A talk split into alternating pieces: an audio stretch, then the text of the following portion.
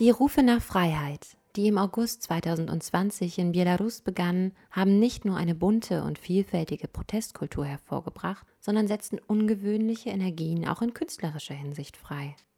In den sozialen Netzwerken und bei den Protesten kursierten Reden, Erzählungen, Traumprotokolle und Gedichte. Plötzlich hatten auch die eine Stimme, die sonst nur schweigen durften. Stimmen der Hoffnung sammelt diese Stimmen und macht sie durch Übersetzung auch hierzulande sichtbar.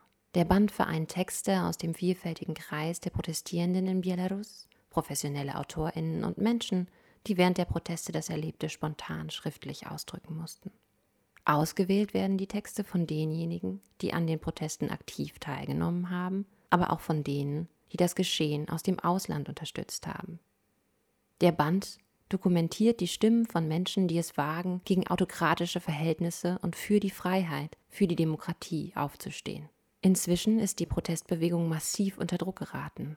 Zwischen den Stimmen der Hoffnung stehen Berichte von Protestierenden, die von der Staatsmacht verhaftet und festgesetzt, zum Teil auch misshandelt wurden. Aber auch sie ließen sich nicht mundtot machen. Hier erzählen sie ihre Geschichten.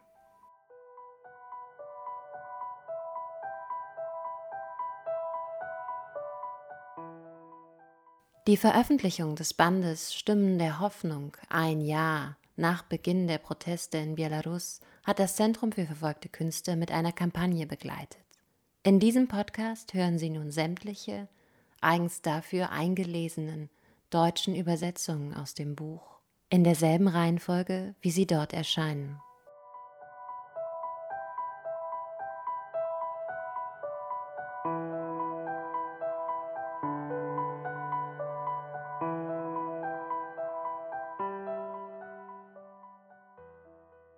Dmitri Strotzew Belarussische Meditation Geduld Die Zeit arbeitet für uns. Der vereinte Rhythmus des Landes.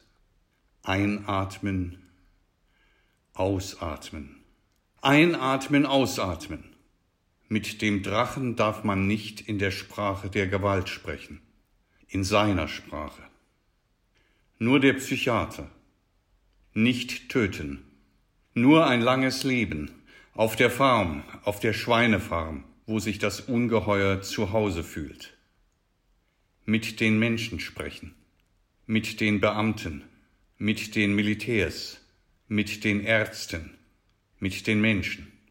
Miteinander sprechen, eine gemeinsame Sprache finden, eine neue, mit Vertrauen und Hoffnung, mit Liebe aus voller Brust atmen, aus einer Brust.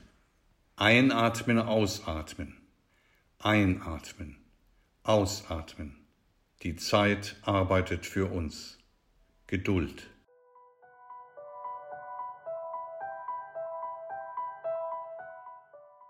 Schwierige Arithmetik. Diejenigen, die heute über 80 sind, erinnern sie sich noch daran, wie des Nachts die Nachbarn plötzlich verschwanden, Verwandte zu Volksfeinden wurden, Personen mit falschen Nachnamen, gefährlichen Ideen, schädlichen Büchern, die nicht die richtigen Sprachen sprachen, wie fast jeder im Haus ein kleines Haustier hatte mit dem Spitznamen Angst. Diejenigen, die heute über 60 sind, erinnern sie sich wie ihnen von den Schwarz-Weiß-Bildschirmen von dem Land erzählt wurde, in dem sie lebten, wo so viel getan werden konnte. Man konnte die Regierung lieben und den Spott mögen, man konnte die wahre Geschichte schätzen, solange sie der Zeit der neuen Machthaber entstammte.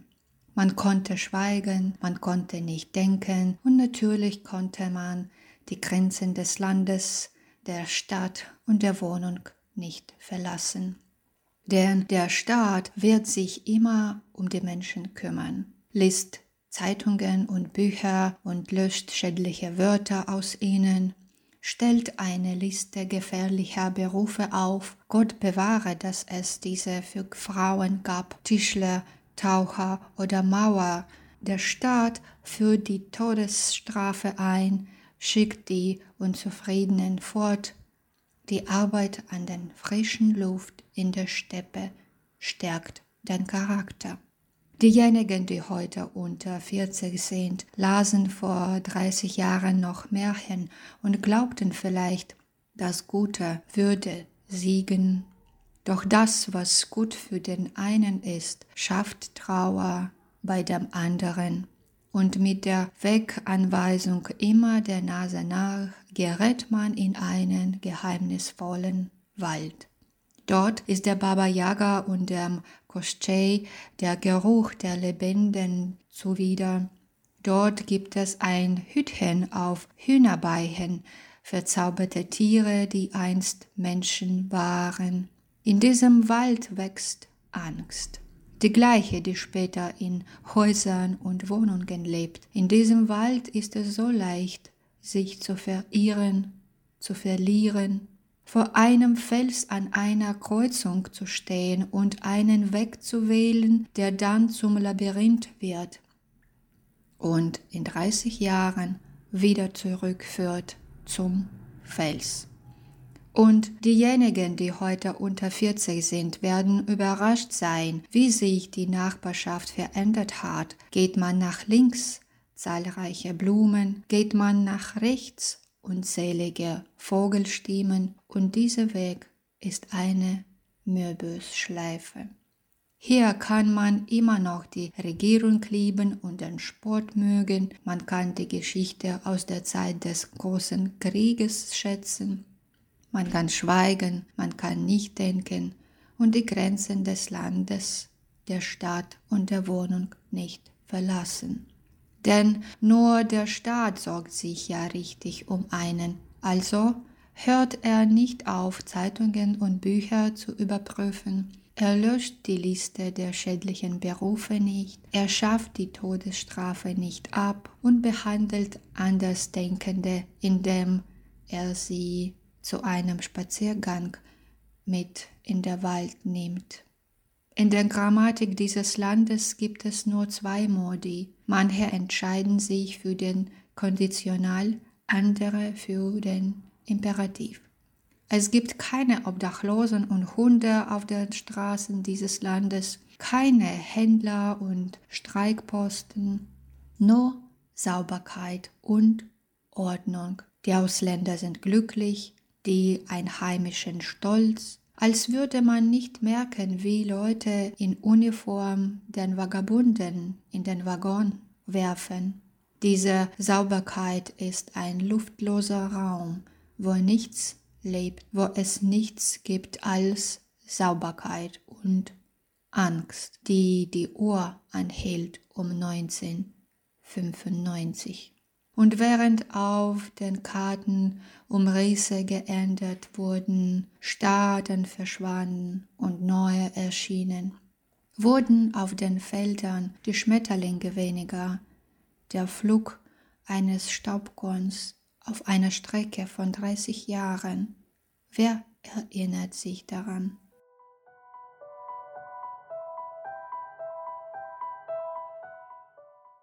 Dmitri Strotzew Wunder. Sie sind aus dem Haus gegangen, haben sich in die Straßen ergossen wie Wasser. Auf das Wasser hat man eingeprügelt, mit Wasser hat man sie begossen, das Wasser ist gestiegen. Ungebrochen, nicht sauber gewaschen, durch das Nadelöhr gegossen, sind sie heimgekehrt. Die gestern Wasser waren, sind heute Wein.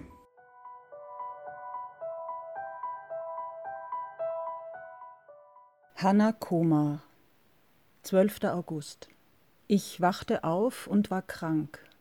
Die Krankheit hatte mich buchstäblich über Nacht erwischt. War damit meine Revolution vorbei? So viel stand fest, ich war keine Kämpferin, konnte weder schlagen noch rennen.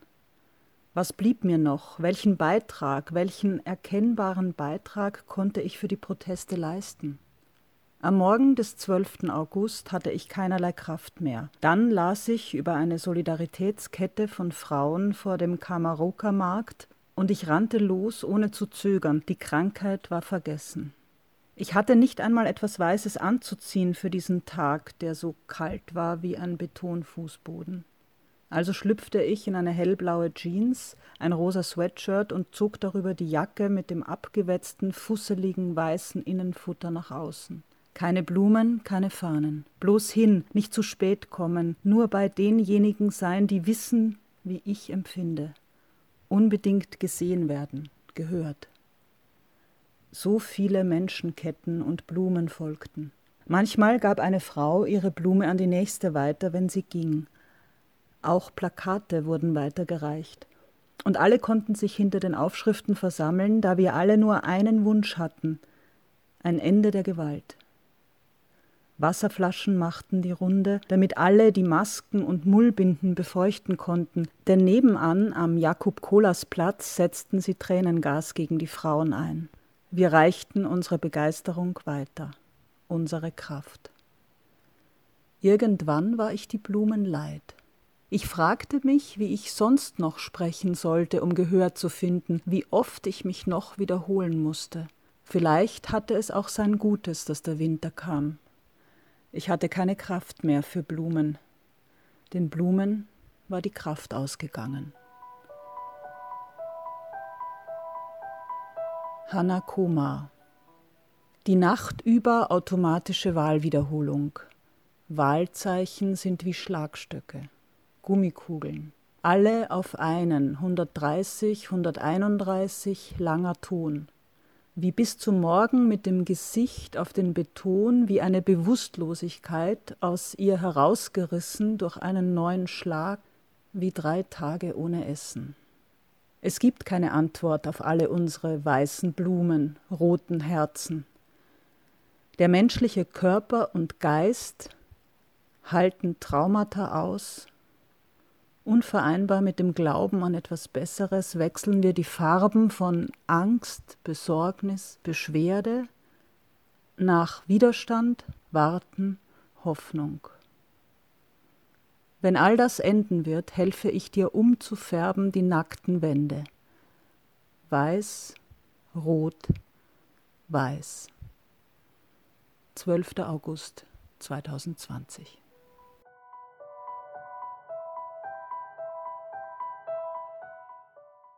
Ljubow. Dort, wo es weder nach Myrrhe noch nach Weihrauch duftet, dort, wo Türen vor Gewehren nicht schützen, dort, wo die Dämmerung den Himmel in Flammen setzt, dort standen wir, als unsere Freunde von uns gingen. Alles wiederholt sich in diesem Freundeskreis, Kampf und Verlust gehen Hand in Hand, und spürbar tief und glühend heiß dringt der Splitter des Hasses unter die Haut. Eines Tages, vielleicht, verstehe ich sie auch, diese Zeit voller Blut und voller Rauch.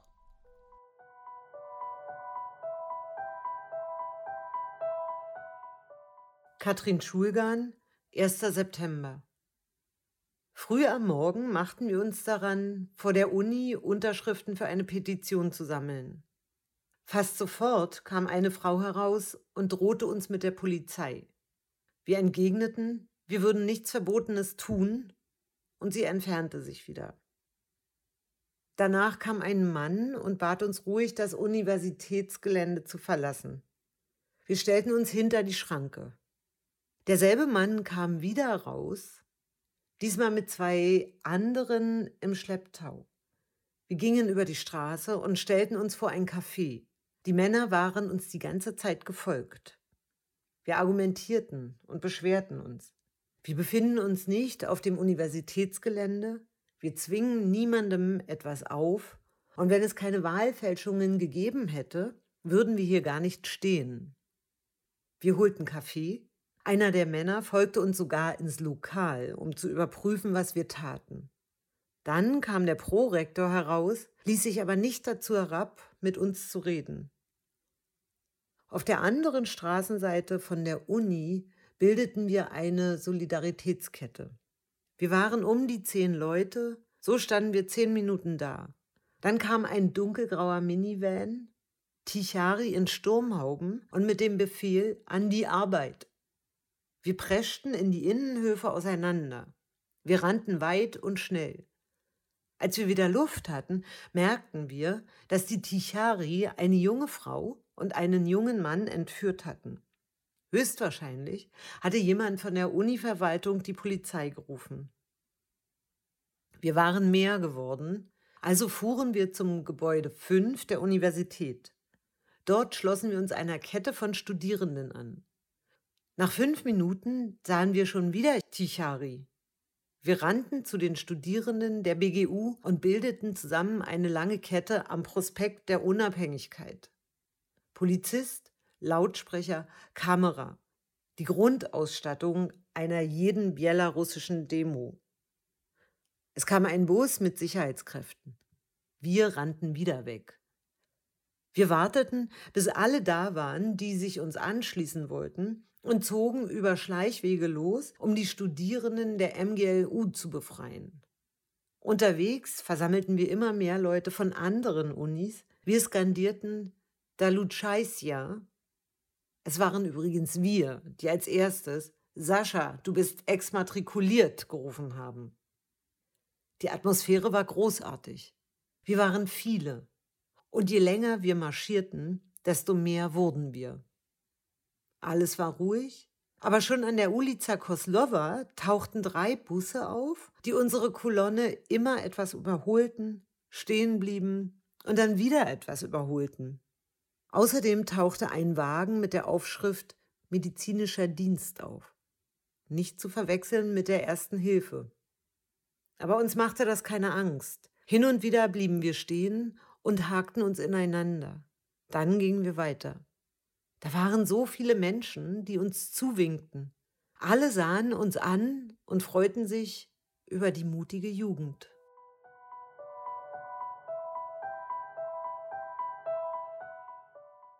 Alexandra Ivanova, Sonntag. Du und ich, wir laufen ohne Ziel einfach allen hinterher. Ein eisiger Wind zaust heftig meine Haare, sie kleben mir an den Lippen, rot wie meine Lederjacke. Es ist kalt und unangenehm. Ich drücke mich an dich. Du bist unbeschwert, innerlich offenbar eingestellt auf irgendetwas. Ich bin angespannt. Der Himmel wird dunkler, der Wind immer heftiger, rundum Rauschen und Stimmengewirr, man versteht sein eigenes Wort nicht. Es ist, als trieben wir in einem kleinen Boot mitten im tosenden Meer und könnten im nächsten Moment von einer Welle überrollt werden. Zwei einsame Seelen gegen eine alles verschlingende Macht. Was können wir überhaupt tun? Mein Herz pochte in einem stolpernden Rhythmus. Du siehst sehr entschlossen aus. Ich bin durcheinander. Was willst du beweisen? Und ich? Und wem eigentlich? Mein Blick fällt auf eine Kolonne näher kommender schwarzgrauer Wagen. Du weißt, was das bedeutet. Deine Hände spannen sich an, ich drücke mich noch stärker an dich. Gleich bricht es über uns herein. Aus den offenen Wagentüren springen Männer in schwarzen Uniformen. Der erste Trupp, der zweite, der dritte. Sie vermehren sich exponentiell wie Krebszellen und wir alle sind ihr Zielorgan. Diese schwarze Masse beginnt sich strategisch in vorgegebene Richtungen zu verteilen und so den weiß-roten Menschenstrom zu spalten. Noch eine Minute und sie sind bei uns. Die Menschen um uns herum rennen los. Ich will mit ihnen rennen. Ich will nicht in diese schwarze Masse geraten. Bitte lass uns weglaufen. Aber du verlangsamst deinen Schritt und drückst meine Hand nur stärker an dich. Wir werden nicht davonlaufen. Hinter mir höre ich das Stampfen schwerer Stiefel. Das war's. Das ist das Ende. Gleich trägt uns diese Welle fort. Ich schließe die Augen. Macht doch keinen Spaß, wenn die nicht wegrennen, oder? höre ich hinter mir jemanden sagen. Ich öffne die Augen. Alles um mich herum ist noch dunkler geworden. Gestalten in Schwarz, als bemerkten sie uns gar nicht, picken rennende Menschen neben uns heraus. Und da, vier starke Typen schleppen einen Mann an Armen und Beinen direkt an uns vorbei. Er schreit aus Leibeskräften: Leute, rennt nicht weg! Fünf Minuten später sind die Männer in Schwarz wieder bei ihren Wagen. War die Jagd erfolgreich? Plötzlich ist es ganz still geworden. Erleichtert höre ich das Reifenknirschen der davonfahrenden schwarzgrauen Wagen. Warum sind wir nicht weggerannt? schreie ich wütend los, Angst und Aufregung freien Lauf lassend. Renn nie vor Hunden weg, antwortest du ruhig. Das reizt sie bloß noch mehr. Deine Ruhe ist ansteckend. Wir laufen mit allen anderen weiter.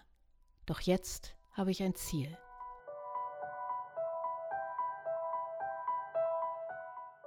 Raman Abramczuk, Schmuggler der Freude. Sie trafen an einem der letzten Tage der Haft ein, als die Zeit sich besonders hinzog. Was? Stimmt was nicht? wunderten sie sich zunächst über das Vogelzwitschern aus dem Loch nahe der Decke, das unverschämterweise als Fenster bezeichnet wurde. Das Fenster der Gefängniszelle von Giordino ist ein winziges rechteckiges Loch, verschlossen durch A. Querbalken aus Kunststoff, B. ein Gitter, C. ein trübes, dickes Fensterglas, D. ein weiteres Gitter. Durch dieses Fenster konnte man unmöglich sehen, welches Wetter im Hof herrscht, ob es sonnig war oder bewölkt. Aber wenn wir uns anstrengten, erahnten wir es. Das war wichtig, weil es keine Spaziergänge gab. Der Spaziergang war reine Fiktion. Du wirst von einer Zelle in die andere gebracht, wo anstelle der Decke ein Gitter eingebaut ist, durch das du den Himmel sehen kannst. Die Sonne jedoch kannst du nicht sehen. Die siehst du nur als Spiegelung in den Regenrinnen, die wie Adern aus dem massigen Körper des düsteren Gebäudes hervortreten. Was unerlässlich ist, damit du die vielen Tage unter den Bedingungen des Maria Giordina Gefängnisses nicht in eine Depression verfällst. Und plötzlich ist durch die vielen Schichten aus Gitter, Beton und trübes Glas deutlich das Zwitschern der Vögel zu hören. Sie waren plötzlich da. Das Eisen, die Türme und Wachen waren ihnen egal. Sie kamen zu uns geflogen, weil ihnen danach zumute war. Einfach so. Diese unbewaffneten Boten setzten sich einfach auf eine Eisenstange in der Nähe des Fensters und verkündeten, alles wird gut. Zu Hause ist alles gut. Und ich, ein diplomierter Fremdenführer und Dolmetscher, übersetzte meinen Mitgefangenen, was sie sagten. Sie glaubten mir nicht. Ich hörte weiter zu und legte, um meine Tränen zu verbergen, ein idiotisches Lächeln auf. Alles wird gut. Zu Hause ist alles gut, zwitscherten sie alleine mir zu, da ich der Einzige in dieser Zelle war, der kein Paket von zu Hause bekommen hatte und daher seit Tagen in trüber Stimmung war. Die letzten Tage vergingen wie im Flug. November 2020.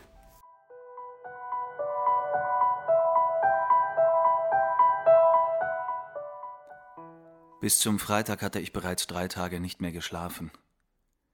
Ich erinnere mich an das Rauschen, dröhnend, tief. Es grollte unmittelbar neben mir das Meer.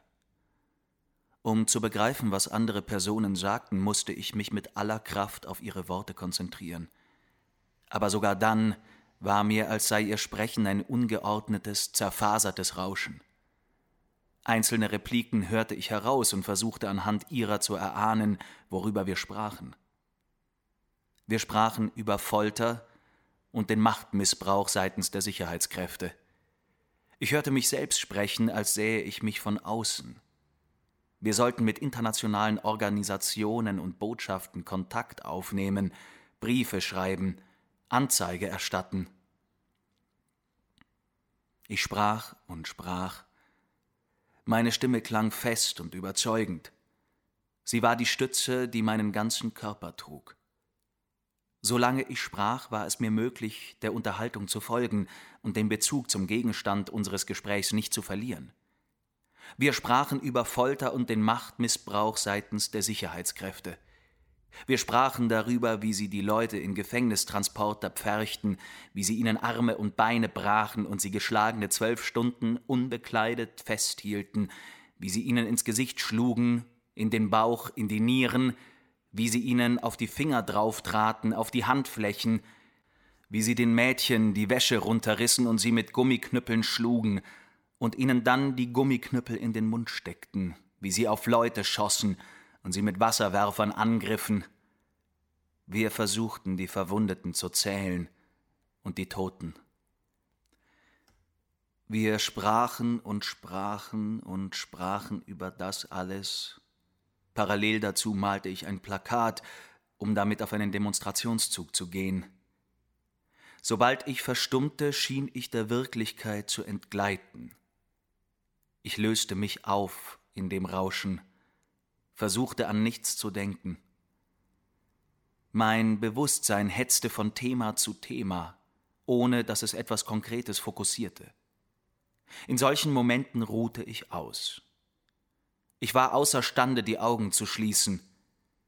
Die Fotografien der zusammengeschlagenen Menschen, der klebrige Teer in meinem Inneren. Die von Schmerz zu Grimassen verzerrten Gesichter waren mit mir verschmolzen. In der Dunkelheit waren sie bei mir. Am Abend setzte Arsenic sich mir gegenüber hin. Ich bemerkte ihn nicht sofort. Im Zimmer brannte kein Licht. Er bewegte sich ganz leise. Ich hatte begonnen, bei lauten Geräuschen zu erschrecken. Es verging eine bestimmte Zeit, bevor er mir die Hand auf die Schulter legte und sie sachte drückte. Lass uns aufs Land fahren. Das war keine Frage, aber ich nickte trotzdem. Erst als er ein paar Stunden später meine Wohnung verlassen hatte, verstand ich, dass er vorschlug, die Stadt für ein paar Tage zu verlassen. Diese Idee schien mir indiskutabel. Ich sollte in der Stadt bleiben, die Nachrichten verfolgen, Kontakt halten. Ich fürchtete mich von den Geschehnissen zu distanzieren, weil ich wusste, sie später dazu zwingen, hierher zurückzukehren, wird mir unmöglich sein. Nachts saß ich auf dem Balkon und hörte die Explosionen. Es gab kein Netz. Gegen Morgengrauen rief meine Freundin mich an. Ich sagte Hallo, und wir schwiegen 15 Minuten. Wir schwiegen über unseren Freund, der nachts auf die Proteste gegangen war und von Splittern am Bein verwundet wurde, über meine Bekannten, die sie verhaftet hatten und von denen niemand wusste, wo sie waren, über meine Kollegen, die sie nachts aus den Wohnungen verschleppt hatten, über meine Großmutter, in deren Hof sie Protestierende zusammengeschlagen hatten, aber sie konnte nicht die Polizei rufen, weil es ja die Polizei war, die diese Leute verprügelten. Wir schwiegen. Wir hatten keine Kraft, kein Bedürfnis zu weinen. Um sechs Uhr morgens begannen auf dem Prospekt die Autos zu hupen, und ich ging wieder auf den Balkon. Das Getöse der Stadt vermischte sich mit dem Rauschen in meinem Kopf. Für einige lange Augenblicke verlor ich mein Gehör fast vollständig. Ich tastete nach der Stille. Sie war wie ein eigener Gegenstand, und ich hielt sie vor mich hin auf ausgestreckten Händen, aus Angst, mich ihr zu nähern. Als ich wieder bei Sinnen war und die Geräusche zurückkehrten, fasste ich den Entschluss, zusammen mit Arsenic aufs Land zu fahren. In die Tasche packte ich ein Buch und ein Notizheft. Ich wusste, dass ich jetzt nicht lesen und nicht schreiben kann, aber trotzdem nahm ich sie mit, in der Annahme, dass diese Gegenstände des normalen Lebens mir dabei helfen würden, das, was vor sich geht, zu überlisten. Mein Sprechen, ein buchstäblich unter einer dicken Eisschicht begrabener Fluss. Ich nehme einen Meißel und schlage mit ihm auf ein und dieselbe Stelle – in der Hoffnung, das Wort herauszuhauen, mit dem es mir gelingt, das, was mit mir geschieht, zu beschreiben. Ich sage Beunruhigung. Ich sage Angst. Ich sage Verzweiflung. Aber in der Oberfläche der Eisschicht kommen keine Risse zum Vorschein, nicht mal die klitzekleine Ahnung von einem Riss. Wenn ich tief Luft hole und den Mund öffne, kann ich nicht schreien. Das also ist ein Trauma. Die Leere. Die Unfähigkeit zu sprechen. Das alles absorbierende Schweigen. Bis ins Dorf fuhren wir einige Stunden mit dem Sammeltaxi. Ich erinnere mich nicht daran, worüber wir uns unterhielten. Den ganzen Weg über dachte ich konzentriert nur an eines. Solange sie bloß nicht das Auto stoppen, solange sie uns bloß nicht festnehmen. Ich dachte diesen Gedanken wieder und wieder, wiederholte ihn für mich wie ein Gebet. Solange sie uns bloß nicht festnehmen, solange sie uns bloß nicht festnehmen, und dann, wie ferngesteuert, fing ich an zu fantasieren, dass sie schon dabei sind, uns festzunehmen. Sie zerren Arsenic aus dem Auto, ich beginne zu schreien und zu telefonieren. Aber wen kann ich anrufen, wo alle schon im Gefängnis sitzen? Ich weine vor Grimm, Zorn, Schmerz, Verzweiflung. Hilflosigkeit, Grimm, Zorn, Schmerz. Ich hasse die Sicherheitskräfte, aber ich weiß, dass ich sie bitten werde, aufzuhören, als könnten meine Worte etwas ändern, und dann werden sie mich genauso herauszerren. Ich hätte die Haare abschneiden sollen, damit sie nicht dran reißen können. Und ich werde mich klein und hilflos fühlen, und ich will denken, dass ich mich wehren würde, aber ich werde nichts tun können. Unsere Haltestelle war inmitten eines Maisfeldes. Ein Mann stieg mit uns aus dem Sammeltaxi. Ich bemerkte im Augenwinkel, dass er einen schwarzen Trainingsanzug trägt. Wir gingen in die andere Richtung. Der schwarze Fleck verschwamm augenblicklich. Arsenic sagte, dass wir zu Fuß bis zum Dorf ungefähr eine Stunde bräuchten. Wir nahmen die Taschen und schlugen den Weg übers Feld ein. Arsenic redete über irgendetwas, aber ich achtete nur auf Geräusche. Ich hörte das Knacken der Pflanzen unter unseren Füßen, zählte unsere Schritte. Mir schien, als wären da mehr Geräusche als nötig. Ich versuchte zu verstehen, woher dieses zusätzliche Krachen kam. Nach ein paar Kilometern machten wir Rast. Ich erblickte wieder jenen trüben schwarzen Fleck etwas weiter entfernt. Der Mann folgte uns. Wo der wohl hingeht? Arsenic kam zu mir. Ich versuchte ihm mit der Hand zu zeigen, welchen Mann ich meinte. Arsenic kniff die Augen zusammen. Er sah nichts. Vielleicht ins Nachbardorf. Schließlich ist Samstag, da kommen viele her.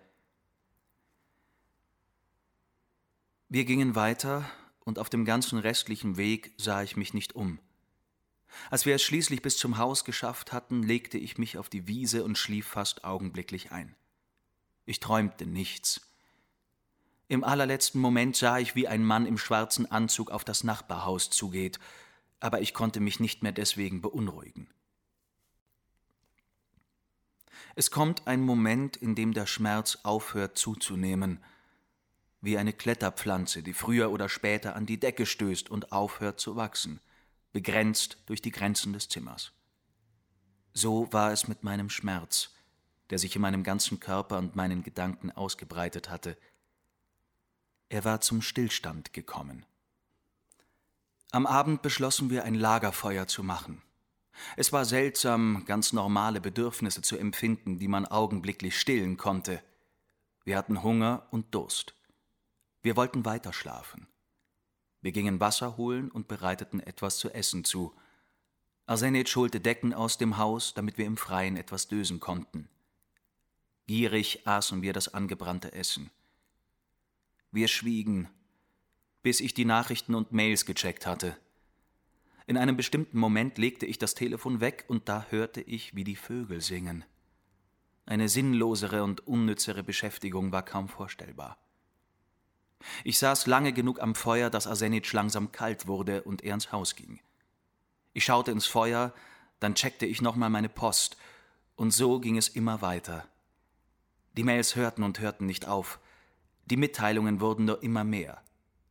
Das Rauschen nahm wieder zu. Als ich fertig war, war das Feuer fast niedergebrannt. Ich schaute auf die dunklen Fenster des Hauses. Alles um mich herum kam mir unbekannt und fremd vor. Für einen abstrusen Moment hatte ich das Gefühl, ich hätte mich verirrt und wüsste nicht mehr, wo ich mich befinde. Über dem Feld leuchtete der Mond. Ich wusste, dass ich bis zum Haus weniger als eine Minute brauchte, fünfzehn Schritte und schon werde ich auf der Veranda sein, aber ich war unfähig, mich zu bewegen. Ich fühlte, wie meine Arme und Beine anfingen zu zittern und wie die Luft, die mich umgab, weniger wurde. Ich fühlte, wie ein kalter Schweiß den Rücken hinunterlief und wie ich laut etwas sagte. In jenem Augenblick dachte ich nur daran, dass jeden Moment der Mann in schwarzer Uniform hinter dem Baum hervorspringt und mich packt. Sollte ich auch nur noch einen einzigen Schritt machen, bemerkte er mich unweigerlich und fällt über mich her. Ich dachte nur daran, wie ich auf einmal im Okrestina-Gefängnis sein werde und niemand erfährt, dass ich dort bin. Weder meine Familie noch meine Freunde. Ich werde unter Menschen sein, die ich nicht kenne, und ich werde niemanden haben, den ich um Hilfe bitten kann. Ich dachte daran, wie sie mich in der Zelle verprügeln. Ich dachte daran, wie sie mir etwas brechen. Ich dachte daran, wie sie mich vergewaltigen. Ich hörte meinen irreschnellen Atem. Ich hörte, wie ich sagte, beruhige dich, Beruhige dich, beruhige dich. Ich beobachtete mich gleichsam von außen, sah, wie meine Beine einknickten und wie ich untröstlich losheulte, und wie ich mich ins Gras setzte und wie ich anfing zu flüstern, dass ich einfach sehr, sehr große Angst habe. Ich hatte solche Angst wie nie zuvor im Leben. Ich hatte solche Angst, ich hatte solche Angst, solche Angst, aber ich konnte mich nicht fürchten. Ich konnte mich nicht ergeben. Ich konnte mir nicht erlauben, die Niederlage einzugestehen. Ich konnte nicht aufhören zu funktionieren, aufhören zu lesen von Folter, Misshandlungen, Vergewaltigungen, Beschimpfungen, Tod. Ich hatte solche Angst, aber ich konnte nicht aufhören und niemand konnte mich beschützen, weil ich es bin, die alle beschützen soll.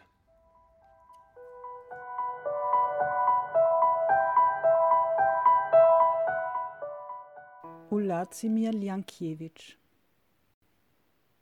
Gebt mir eine Tablette gegen meinen Kopf. Ich will keinen Kopf mehr haben, ich bin es satt, ihn zu tragen.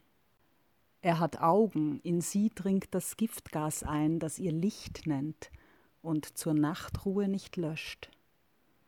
Ich will keinen Kopf mehr haben.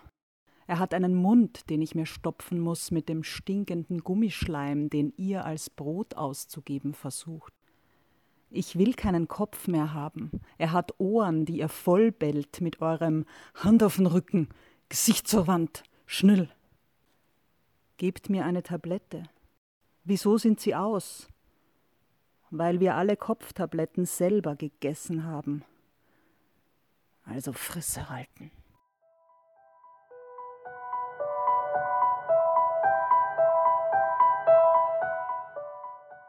Ulazimir Ljankiewicz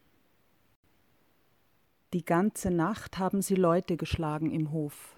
Die ganze Nacht haben sie Leute geschlagen im Hof. Hunde haben gebellt. Habt ihr gehört? Nur ruhig. Das hast du geträumt. Das hast du geträumt. Niemand wurde geschlagen. Niemand wurde geschlagen. Schlagstöcke auf Körpern hättest du gar nicht gehört. Der Schlagstock landet lautlos.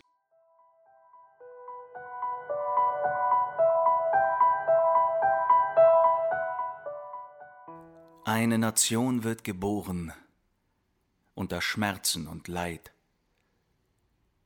Eine Nation wird geboren. Bin ich bereit?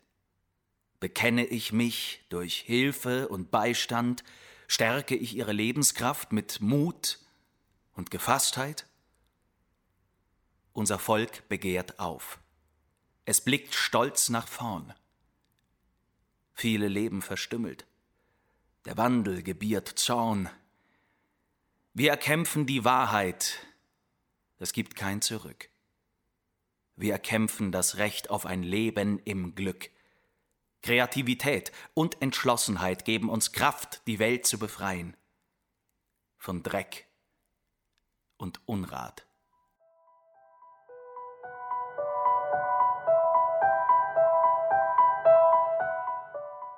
Sascha Filipenko, Stadtführer für Minsk.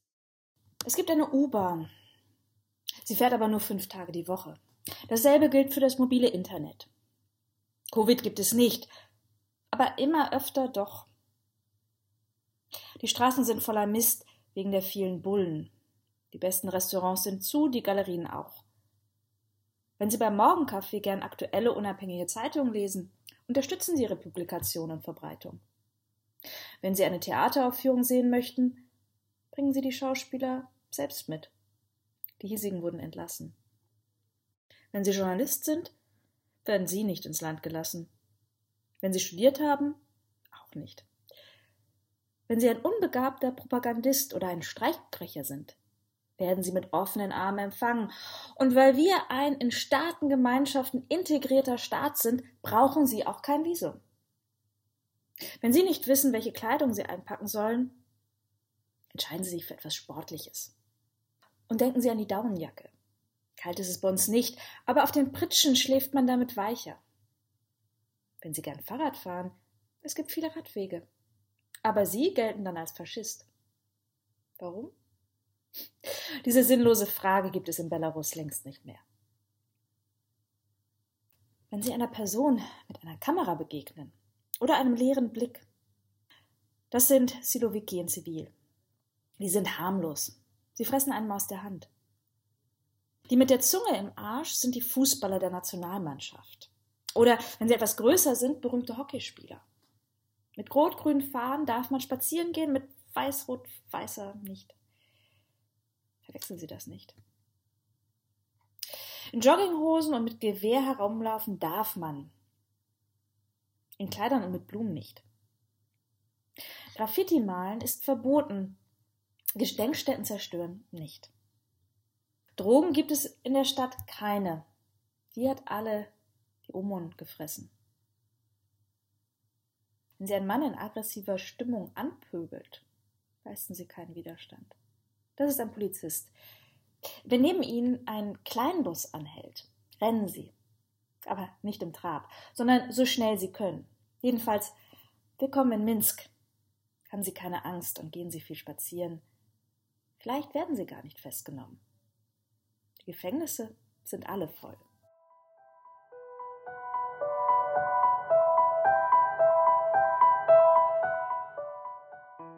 Viktor Martinowitsch Die Anonymität des Bösen Die Exklusivität der Ereignisse in Belarus machte aus dem Land einen exponierten Schauplatz zur Erforschung eines Phänomens, das grundsätzlich jederzeit ausbrechen kann, aber höchst selten in einer derartigen Ausgeprägtheit zutage tritt. Ich spreche vom Bösen in all seinen Erscheinungsformen, von Raserei über unmotivierte Gewalt bis hin zu schnödem Sadismus. Mit Interesse habe ich zur Kenntnis genommen, dass der bekannte russische Publizist Alexei Pivovarov in seiner Auseinandersetzung mit dem Phänomen der Grausamkeit das Beispiel Belarus heranzog. Dabei lebt Pivovarov in Russland, wo es nun wahrlich nicht an Gelegenheiten mangelt, die finsteren Seiten des Menschen zu beleuchten. In einem seiner jüngsten Beiträge bezog er sich auf Hannah Arendts Diktum von der Banalität des Bösen. Es habe es nach dem Ende des Dritten Reichs nicht auch noch Schalamows und Solschenitsyns anschauliche Schilderungen der Rezidive des Bösen hinter dem Stacheldraht des Gulags gegeben. Arendt war der Auffassung, das Böse entstehe aus einer Aufgabe der freien Willensentscheidung, aus der gedankenlosen Ausführung von Befehlen. Ich kann ihr darin nicht folgen. Denn diese Annahme negiert, dass wir alle das Böse in der einen oder anderen Form in uns tragen und der verbrecherische Befehl ihm lediglich die Tür öffnet. Nach meiner intensiven Beschäftigung mit dem Geschehen in Belarus seit August 2020 wage ich die These, das einzig verlässliche Gegengewicht zum Bösen ist die Verantwortung. Denn sobald eine Person mit Machtbefugnissen und seien diese noch so kümmerlich etwa die Befugnis während der gewaltsamen Auflösung einer Versammlung den Zutritt zu einem Hochschulgebäude zu verwehren, jeglicher Verantwortung enthoben ist, wird es interessant. Es gibt keinen ehrenwerteren Beruf als den des Polizisten, der Ruhe und Wohlergehen seiner Mitbürger verteidigt.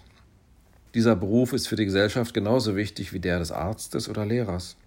Der Moment, in dem sich eine Person mit Schulterstücken in einen Quell von Gewalt und Terror verwandelt, steht in direktem Zusammenhang mit der Verwässerung von Verantwortlichkeit.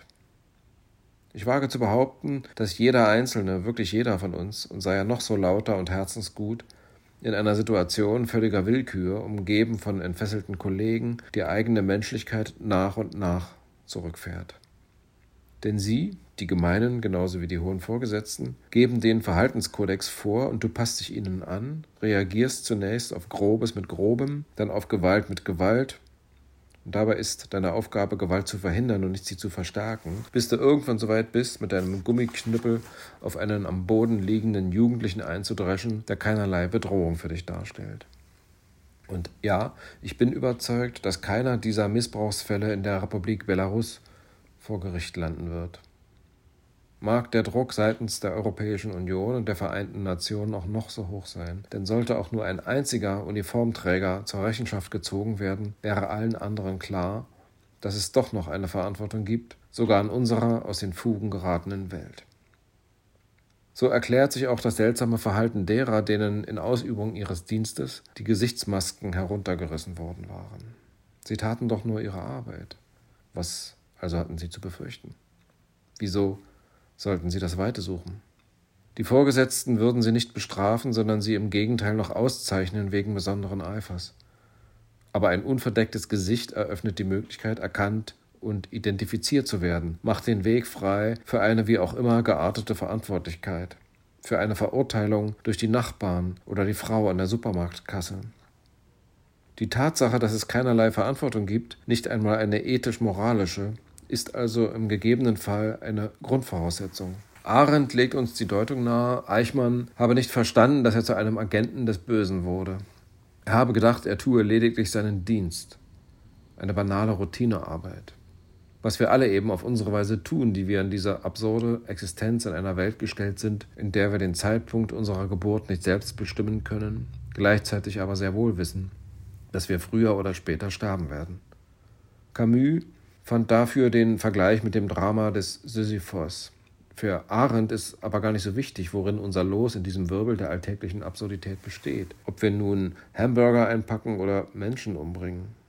Wenn das Gesetz sich auf die Seite des Bösen geschlagen hat, bist du gezwungen, andere zu vernichten, um ein braver Bürger zu bleiben.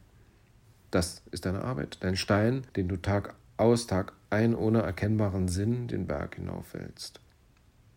Die Ethik liegt jenseits der mit jeglicher Routinetätigkeit einhergehenden Erschöpfung. Nachdem ich aber verfolgt habe, was in Belarus geschehen ist, glaube ich, Eichmann wusste sehr wohl Bescheid. Unsere Vorstellungen von Gut und Böse lassen sich nicht auf Befehle von oben oder auf Radiomeldungen reduzieren. Aus eben diesem Grund stimmen auch die Gebote der unterschiedlichen Religionen in groben Zügen überein.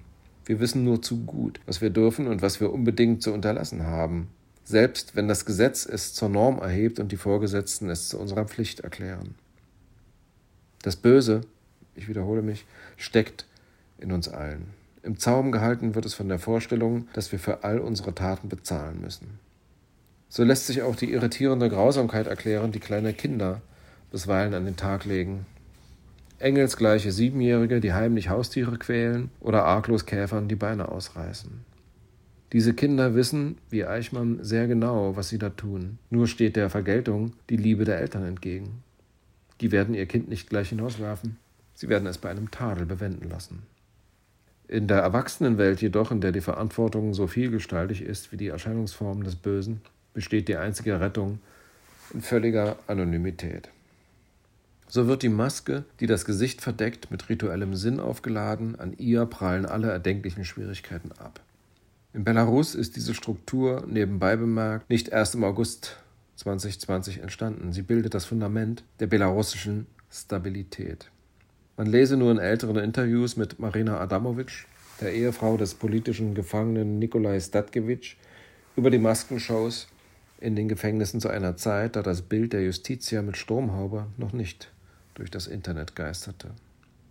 Jetzt, da ich diese Zeilen schreibe, sind bereits die ersten Personen, die anonymen Ordnungshütern auf offener Straße die Masken heruntergerissen haben, zu handfesten Arreststrafen verurteilt worden. Tat und Untat haben wieder einmal die Plätze getauscht. Ich weiß ganz genau, wie alle Gewalt augenblicklich gestoppt werden könnte. Vorschlag: Alle Menschen mit Waffe und verfassungsrechtlicher Gewaltbefugnis müssten mit unverhülltem Gesicht ihre Arbeit tun. Auf Namensschilder könnte man sogar verzichten. Das offene Gesicht würde genügen, das perverse Auftreten zu unterbinden. Und da bleibt dieser Schritt aber, wird sich die Lage noch deutlich verschlimmern. Denn die beständige Vervielfachung und Verschiebung der Grenzen liegt in der Natur des Bösen. Und irgendwann regiert die blanke Willkür.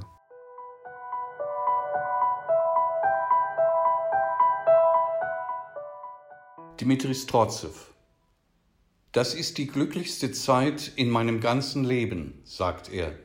Es ist wie Leben nach dem Tod, Leben anstelle des Todes, unmöglich zu erklären und unnötig, unmöglich vorauszusehen und unmöglich zu übersehen, augenblicklich. Du gehst zwischen toten Häusern und plötzlich siehst du die Toten auferstehen. Überall die Auferstehung der Toten. Überall kommen die Menschen aus den toten Häusern, erheben sich aus den Gräbern und kommen heraus ohne Unterlass. Erstaunte Menschen kommen heraus in Massen, Schar auf Schar der Lebendigen.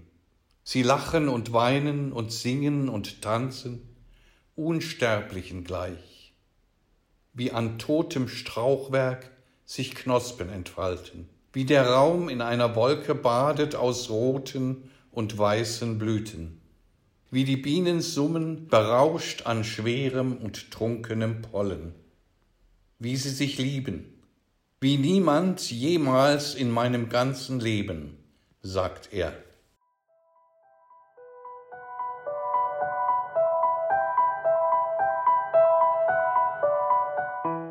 Es lasen in derselben Reihenfolge wie im Buch Andreas Weihe, Dimitri Strutzew, Belarussische Meditation, Wohlhard Peweyer, Wohlhard Peweyer, Schwierige Arithmetik, Andreas Weihe, Dimitri Strutzew, Wunder, Eva Menasse, Hanna Koma, 12. August, Eva Menasse, Hanna Koma, Die Nacht über automatische Wahlwiederholung, Marion Brasch, Lyubov, dort wo es weder nach Myrrhe noch nach Weihrauch duftet, Kat Menschik, Katrin Schulgan, 1. September, Marion Brasch, Alexandra Ivanova, Sonntag, Volker Kutscher, Ramana Bramschuk, Schmuggler der Freude, Frederik Böhle, Toni Laschten, Mann in Schwarz, Eva Menasse, Ulazimir Jankiewicz, gebt mir eine Tablette gegen meinen Kopf. Eva Menasse, Ulazimir Jankiewicz, die ganze Nacht haben sie Leute geschlagen im Hof. Frederik Böhle, Jadwiga Rai, eine Nation wird geboren. Nora Bosson, Sascha Filipenko, Stadtführer für Minsk. Thomas Martin, Viktor Martinowitsch, Anonymität des Bösen. Andreas Weihe, Dimitri Strutzew, das ist die glücklichste Zeit.